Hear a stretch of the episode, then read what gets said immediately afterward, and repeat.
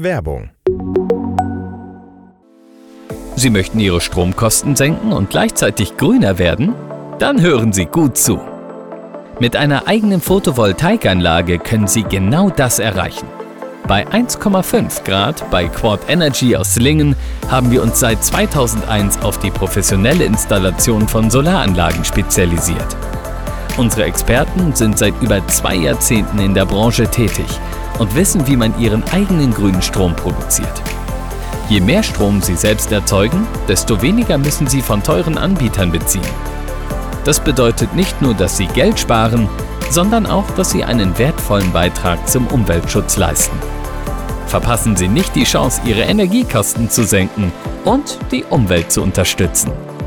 Kontaktieren Sie noch heute 1,5 Grad bei Quad Energy aus Lingen für eine kostenlose Beratung. Besuchen Sie unsere Website unter www.quad.eu. Ich buchstabiere www.quadt.eu oder rufen Sie uns direkt unter der Nummer 0591 7100 140 an. Machen Sie den ersten Schritt zur eigenen Photovoltaikanlage. Gemeinsam gestalten wir eine nachhaltige Zukunft. 1,5 Grad bei Quad Energy aus Lingen. Ihre Energie, Ihre Zukunft. Wenn ein solches, Anführungsstriche, nationale Unglück passiert, erwartet die Bevölkerung, erwarten die Medien eine hohe Präsenz der politischen Kaste und Elite. Das Osnabrücker Landgericht sprach die Männer wegen fahrlässiger Tötung und fahrlässiger Körperverletzung für schuldig. Die Angeklagten akzeptierten das Urteil. Weil letztendlich, äh, äh als es dann wirklich zu Ende ging und äh, auch der TR09 den Laden verließ, da dachte ich auch, jetzt wird es aber ernst hier und jetzt müssen wir mal was unternehmen. Transrapid. Vom Wunderwerk zur Tragödie.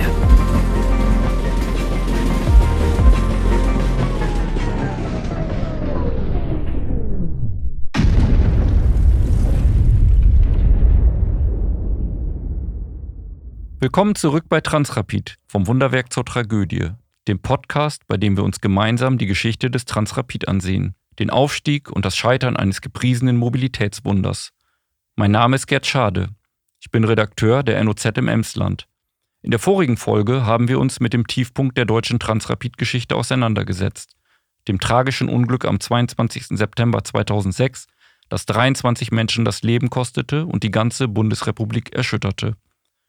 Wenn ihr nicht wisst, wovon ich rede, hört euch gerne die ersten beiden Folgen unseres Podcasts an. Achtet aber darauf, dass es in der zweiten Folge auch um Tote und Verletzte geht und hört sie euch nur an, wenn ihr euch sicher seid, dass ihr damit umgehen könnt. Heute wollen wir uns zwei Fragen stellen. Wie konnte es zu diesem Unglück kommen? Und was geschah nach dieser Tragödie mit dem Transrapid im Emsland?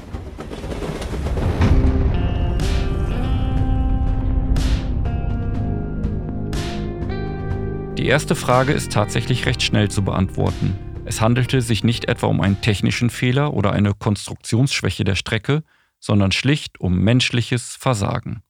Was war geschehen? Am Morgen des schicksalhaften Tages fährt ein Reinigungsfahrzeug mit zwei Arbeitern über die Transrapidstrecke im Emsland. Morgendliche Routine, nichts Ungewöhnliches. Gegen 9.30 Uhr haben die Mitarbeiter ihre Runde beendet. Sie fahren zu der Stelle der Strecke, an der das Fahrzeug über eine Weiche in die Garage einbiegen kann. Sie bitten die beiden Fahrdienstleiter, die die Strecke überwachen, um die Freigabe in die Werkstatt einfahren zu dürfen. Diese Freigabe kommt aber einfach nicht. Um 9.43 Uhr startet der Transrapid mit seiner ersten Besuchertour des Tages. Diese wird statt mit den möglichen 450 nur mit 170 km/h durchgeführt. Grund dafür sind Messungen. Jede Fahrt des Transrapid wird genau verfolgt und ausgewertet. Die Fahrdienstleiter erteilen dem Zugführer die Freigabe. Die Arbeiter mit ihrem Reinigungswagen haben sie schlicht vergessen. 57 Sekunden nach Start wird im Zug das Hindernis entdeckt und der Nothaltknopf betätigt. Zu spät, denn der Transrapid ist nur noch 25 Meter vom Reinigungswagen entfernt und trifft ihn mit 162 km/h. Was dann passiert, haben wir euch in Folge 2 erzählt. Jetzt wollen wir aber wissen, was das für die Menschen vor Ort, die Emsländer und das Projekt an sich bedeutet hat. Und um zu verstehen, wie das Unglück auf die Menschen vor Ort eingewirkt hat, haben wir mit Norbert Holtermann gesprochen. Er ist Bürgermeister der Gemeinde Laten, also dort, wo das Unglück geschehen ist, und Vorsitzender des Heimatvereins sowie des Transrapid-Fördervereins, den es seit November 2021 gibt. Er hat uns erzählt, wie er diesen Tag wahrgenommen und in Erinnerung behalten hat. Ich bin bei der Firma UPM in Dörpen, musste dann zur Arbeit und ich fahre morgens natürlich häufig unter der Strecke lang, oder eigentlich immer, muss ich ja, egal wo ich lang fahre. Und ich bin dann auch an dem Tag äh, querfeld eingefahren. Das heißt, ich bin ungefähr da, wo das Unglück stattgefunden hat, da bin ich lang gefahren. Und ich bin dann morgens kurz vor acht zur Arbeit gefahren. Unter der Strecke, wo es dann passiert ist, saß dann in Dörpen im Büro und irgendwann gingen die Sirenen, äh, auch, bei, äh, auch bei Nordland in Dörpen. Und äh, dann hieß es, da ist ein Transrapid-Unglück, da ist was passiert, ein Unfall. Und so Bruch, so, so Stück bei Stück kamen dann, äh, Step by Step kamen die, äh, die Botschaften, was da passiert ist. Und man war natürlich geschockt. Das war unvorstellbar, auch wenn wir nicht genau wussten, was passiert ist. Aber es war schon unvorstellbar, was da passiert ist.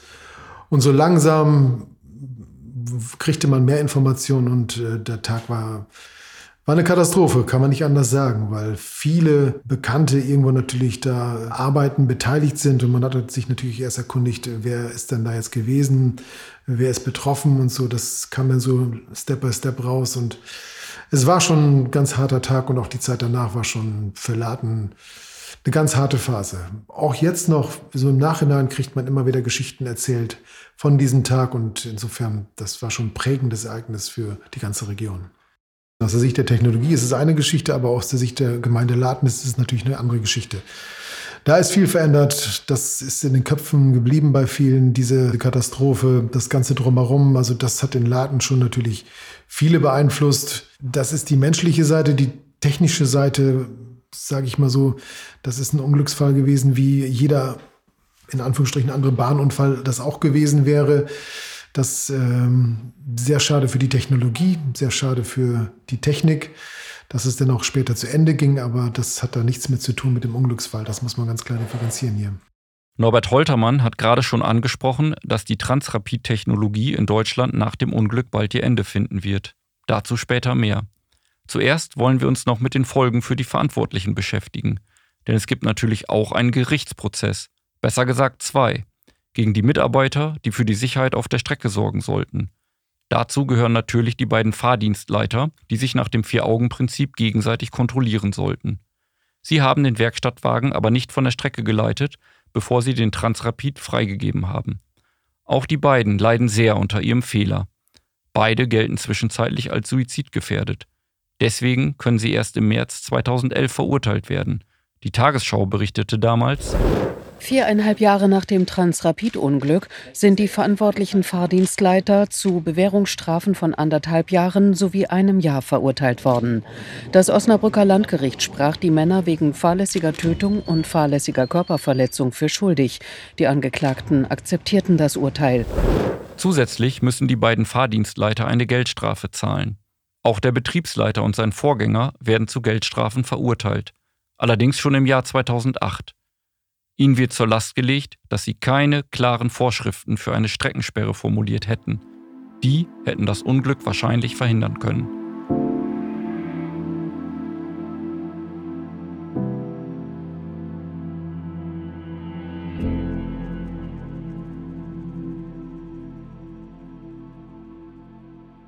Direkt am Besucherzentrum der Transrapid-Strecke steht heute ein Mahnmal für die Opfer. In den 3,40 Meter hohen Stein ist eine Edelstahlplatte mit 23 Kreuzen eingearbeitet. Auf der Rückseite eine Tafel mit den Namen der Verstorbenen. Aufgestellt wird der Gedenkstein ein Jahr nach dem Unglück. Bei der offiziellen Trauerfeier wird er eingeweiht. Mehrere hundert Trauernde sind vor Ort. Auch der damalige niedersächsische Ministerpräsident und spätere Bundespräsident Christian Wulff. Schon am Tag des Unfalls waren zahlreiche Politikerinnen und Politiker ins Emsland gekommen, wie sich der ehemalige Landrat Hermann Bröhring erinnert. Wenn ein solches Anführungsstriche nationale Unglück passiert, erwartet die Bevölkerung, erwarten die Medien eine hohe Präsenz der politischen Kaste und Elite. Und natürlich ist an dem Tag der Ministerpräsident des Landes Niedersachsen da gewesen, Christian Wulff. Der damalige Verkehrsminister Tiefensee hat seine China-Reise abgebrochen und ist gekommen. Die Kanzlerin, sage ich auch so, in einer sehr bescheidenen Art und Weise, auch wie sie auf die Teststrecke gekommen ist, hat ihren Besuch angekündigt, auch ganz mit der zentralen Frage, wann ist es genehm, dass ich den Hinterbliebenen und den Feuerwehrleuten meine Anteilnahme aussprechen kann. Und es gab andere Politiker, die für sich in Anspruch genommen haben, in Anführungsstriche in der ersten Reihe zu stehen. Äh, da habe ich einiges erlebt. Lassen wir das mal so stehen. Der Transrapid war eben immer auch hochpolitisch. Und es sind politische Entscheidungen, die auf das Unglück folgen. Denn der Testbetrieb geht im Emsland zwar weiter, künftig allerdings ohne Besucher. 2008 dann der nächste Rückschlag. Die geplante Strecke, die den Münchner Hauptbahnhof und den Flughafen Franz Josef Strauß verbinden sollte, ihr erinnert euch an die Stoiberrede aus Folge 1, wird eingestellt. Wie schon bei der Hamburg-Berlin-Strecke sind die Kosten explodiert. Ursprünglich wurde mit 1,85 Milliarden Euro gerechnet. Als das Projekt für beendet erklärt wird, haben sich die Kosten fast verdoppelt. Es ist bis heute der letzte deutsche Versuch, den Transrapid für den Publikumsverkehr einzusetzen. Ob das Unglück im Emsland tatsächlich ausschlaggebend dafür war, dass der Transrapid in Deutschland nicht mehr an Fahrt gewinnen konnte, oder ob es die wirtschaftlichen Aspekte waren, lässt sich nicht eindeutig nachvollziehen. Wahrscheinlich liegt die Wahrheit irgendwo dazwischen. Eins ist nach dem gescheiterten Münchner Projekt aber eindeutig. Die Politik hat den Glauben an das einstige Prestigeprojekt verloren und lässt es langsam sterben. Fünf Jahre lang darf der Transrapid 09 Nachfolger des Unfallzuges Transrapid 08, noch seine Runden durchs Emsland drehen. Dann wird ihm der Strom abgestellt. Ab 2012 gibt es im Bundeshaushalt keine Mittel mehr für den Weiterbetrieb. Norbert Holtermann hätte sich von der Politik mehr Durchhaltevermögen gewünscht. Das äh, ist äh, definitiv ein politisches Thema gewesen. Das hat nichts mit dem Unglück zu tun, wie ich gerade schon gesagt habe. Die politische Bereitschaft, da was zu unternehmen, da was zu riskieren, war einfach nicht da. Die Radschiene-Lobby ist wie immer stärker gewesen, hat dafür gesorgt, dass das dann irgendwo nicht zum Tragen kommt. Gerade heute wissen wir ganz genau, dass die Transrapid-Technologie die bessere Technologie ist gegenüber der Radschiene-Technologie. Und das muss man immer wieder sagen. Und das ist auch nicht äh, wegzudiskutieren. Die, die Energieersparnis, die Platzersparnis, die akustische, der akustische, also der Lärmvorteil, der da ist. Es gibt so viele Vorteile für den Transrapid. Auch unfalltechnisch, der ist, der Transrapid ist erheblich sicherer wie die Radschiene-Technologie. Da muss man nicht drüber diskutieren. Aber wie gesagt, seinerzeit gab es eine starke Radschiene-Lobby und äh, aus vielen politischen Richtungen gab es äh, Vorbehalte gegenüber dieser Technologie. Und man hat dann immer einen Grund gesucht, dass äh, das dann nicht durchzusetzen. Und als dann Siemens und ThyssenKrupp ausgestiegen sind, äh, blieb dann dem Bund auch nichts anderes übrig, da auch äh, aufzuhören. Und das äh, hätte nie passieren dürfen damals. Das äh, ist aber nun mal so passiert. Aber dennoch, die Technologie ist nicht tot und äh, die technologischen Vorteile sind einfach immer noch da. Auch heute wird aus der Sicht von Norbert Holtermann im Bundestag zu wenig über den Transrapid gesprochen. Um weiterzumachen, müssen natürlich Fördermittel freigesetzt werden, um da wieder was auf die Strecke zu bringen, was auch unser großer Wunsch ist. Aber momentan, das Geld ist für diese Zwecke nicht da. Die Interessen in Berlin sind einfach anders momentan. Gerade durch die Energiekrise, durch den Krieg hat man, beschäftigt man sich mehr mit, mit anderen Geschichten. Ich sag mal, man die Grünen wissen besser über Panzer Bescheid momentan als über CO2-Ersparnis beim Transrapid. Das ist ein ganz entscheidendes Thema, aber auch andere Parteien. Grundsätzlich ähm, kommt es einfach in Berlin nicht an. Man diskutiert da nicht drüber, weil natürlich auch der Transrapid so ein bisschen durch den Unfall und durch diese ganze Geschichte natürlich so ein bisschen negativ belastet ist in Berlin. Man hat immer den Eindruck, die wissen gar nicht so wirklich, was hier passiert ist, was man hier erforscht hat und was äh, wirklich hier an positiven äh, Punkten zum Transrapid entwickelt wurde. Und das wird leider nicht mehr gesehen. Und das ist unser großes Problem momentan. Auf das Aus des Transrapid folgt ein neuer Rechtsstreit. Jetzt, wo die Strecke stillgelegt ist, soll der Rückbau stattfinden. Doch wer soll das zahlen? Darüber sind sich Betreiber und Bund uneinig. Die Münchner Betreiberfirma IABG, die die Strecke erst wenige Wochen vor dem Unglück übernommen hat, will vom Bund die Gesamtkosten für den Rückbau der Strecke erstattet bekommen. Nach Schätzungen des Verkehrsministeriums immerhin 40 Millionen Euro. So viel will der Bund aber nicht zahlen. Denn wenn die Strecke zurückgebaut wird, kann die IABG beispielsweise die verwendeten Metalle verkaufen. Diese Gewinne sollen mit den Gesamtkosten verrechnet werden, genau wie die millionenschwere Versicherungssumme, die dem Unternehmen für den beim Unglück zerstörten Transrapid ausgezahlt wurde. Erst 2018 fällt das endgültige Urteil. Die IABG verliert den Rechtsstreit und muss die Kosten teilweise selbst tragen. Danach passiert nichts. Die Strecke steht bis heute. Hinter den Kulissen aber laufen die Vorbereitungen für den Rückbau, wie Dr. Ralf Effenberger, Geschäftsführer der zuständigen Tochterfirma Intis, uns berichtet. An dem Rückbau wird seit 2012 gearbeitet und Schwerpunkt dieser Arbeiten ist gegenwärtig und maßgeblich von Intis ausgeführt, das Trennen von Wertstoffen und Schadstoffen. Wenn wir die Betonträger äh, zermahlen, um sie dann als Wertstoff in den Straßenbau zu geben, oder wenn wir die Stahlträger in die, in die Stahlwerke geben können, damit sie wieder eingeschmolzen werden, dann müssen Schadstoffe von diesen, äh, von diesen Trägern entfernt werden. Und äh, da das System in den 70er, 80er Jahren äh, letzten Jahrhunderts gebaut wurde, da war das noch nicht so ein ganz wichtiges Thema, welche Stoffe man verbaut als Dichtungsmaterialien, als Dämmmaterialien. Alles Mögliche wurde hier verbaut.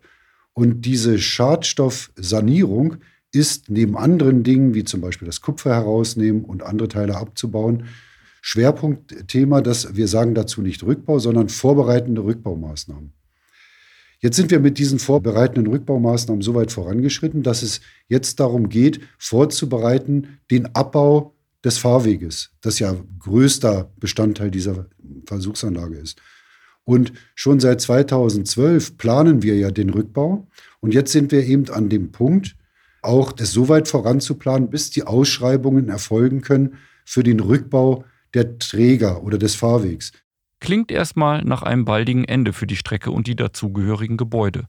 Norbert Holtermann hat aber noch Hoffnung. Momentan ist der Rückbau ausgesetzt. Da haben wir die politischen Zusagen bekommen, dass wir zwei Jahre Zeit haben.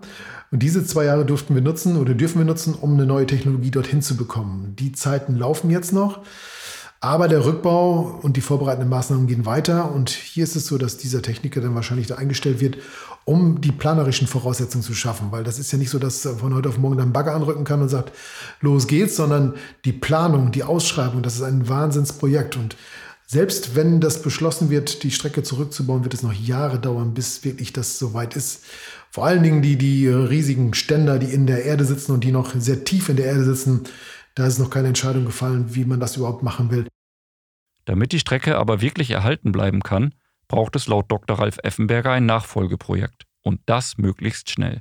Wir sagen, wir werden äh, dem, aus dem Rückbauszenario nicht aussteigen, bevor sich nicht mindestens ein Projekt durchfinanziert hat mit Versuchsbetrieb auf der TVE. Weil wir können natürlich niemandem zumuten, insbesondere nicht dem deutschen Steuerzahler sozusagen die, weil die Rückbaukosten werden ja auch vom Bund äh, über, übernommen, dass wir sozusagen äh, grundlos eine Verzögerung des Rückbaus unterstützen. Wenn sich in den kommenden Jahren, und die Zeichen stehen recht gut, einen, äh, eine oder mehrere Nachnutzungspotenziale endlich so weit entwickeln, dass auch die Finanzierung steht, dann haben wir uns darauf verständigt, äh, zu sagen, dann reden wir auch mit dem Bund, ob aufgrund der Potenziale, die diese Nachnutzungen für unsere Gesellschaft letztlich liefern, weil es sind ja Transportsysteme oder Energiegewinnungssysteme, Erzeugungssysteme, dass man dann darüber redet, ob man sozusagen den Rückbau an der Stelle aussetzt und zu einem späteren, noch zu vereinbarenden Zeitpunkt wieder aufnimmt. Das ist die Strategie. Also Projekte mit Potenzial, darüber reden, ob man an einer Stelle mit dem Rückbau stoppt. Was natürlich sehr ungünstig wäre, wäre, wenn wir inmitten des Rückbaus der Fahrwegträger sind, dann ist es für Nachnutzungsprojekte natürlich zu spät. Das heißt, es muss vorher geschehen. Noch ist also nicht Schluss mit der Transrapid-Strecke im Emsland. Und ein bisschen Hoffnung für eine Nutzung in der Zukunft gibt es ja doch. Dazu aber mehr in Folge 5. Denn schon heute gibt es ja Enthusiasten, die für die Technologie und ihren Erhalt brennen. Norbert Holtermann hatte es irgendwann satt, dass Strecke und Züge nur noch herumstanden und kaum gepflegt wurden. Das hat immer noch mehr meine Motivation gefördert, da was zu machen, weil letztendlich, äh, äh, als es dann wirklich zu Ende ging und äh, auch der TR09 den Laden verließ, da dachte ich auch, jetzt wird es aber ernst hier und jetzt müssen wir auch mal was unternehmen. Da fing das so langsam an und als die Züge dann immer weiter verwittert sind, da stieg immer mehr die Motivation, was zu machen, weil das, das kann so nicht bleiben und darf so nicht bleiben. Und so bin ich letztendlich dann auch aktiv geworden. Vorher war das immer so eine passive Beteiligung. Man hat alles mitgelebt, mitdiskutiert und äh, war auch ein großer Freund der Technologie. Aber als es dann zu Ende ging, habe ich gesagt, jetzt muss was kommen, jetzt muss ich was tun. Zusammen mit anderen Enthusiasten gründet Holtermann schließlich den Förderverein, von dem er Vorsitzender ist und dem sich nicht nur Emsländer, sondern Menschen aus ganz Deutschland angeschlossen haben. In der nächsten Folge werden wir mit einem der jüngeren Transrapid-Fans sprechen, der die Strecke fast nur stillgelegt kennt, aber sich dennoch von der Technologie begeistern ließ. Außerdem kommt Dr. Wolfgang Kühnel zu Wort, den ihr schon aus Folge 1 kennt und der sich einen Transrapid-Zug auf sein Firmengelände gestellt hat. Kühnel ist der Urenkel von Hermann Kemper. Kemper entwickelte die Technologie, die den Transrapid erst ermöglichte. Auch fast 100 Jahre später lebt die Idee weiter.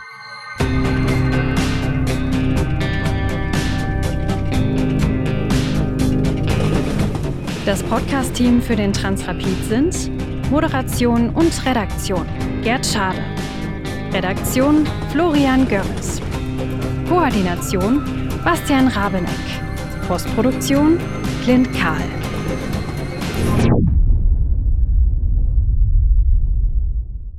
Transrapid vom Wunderwerk zur Tragödie ist ein Podcast von NOZ MHN Medien.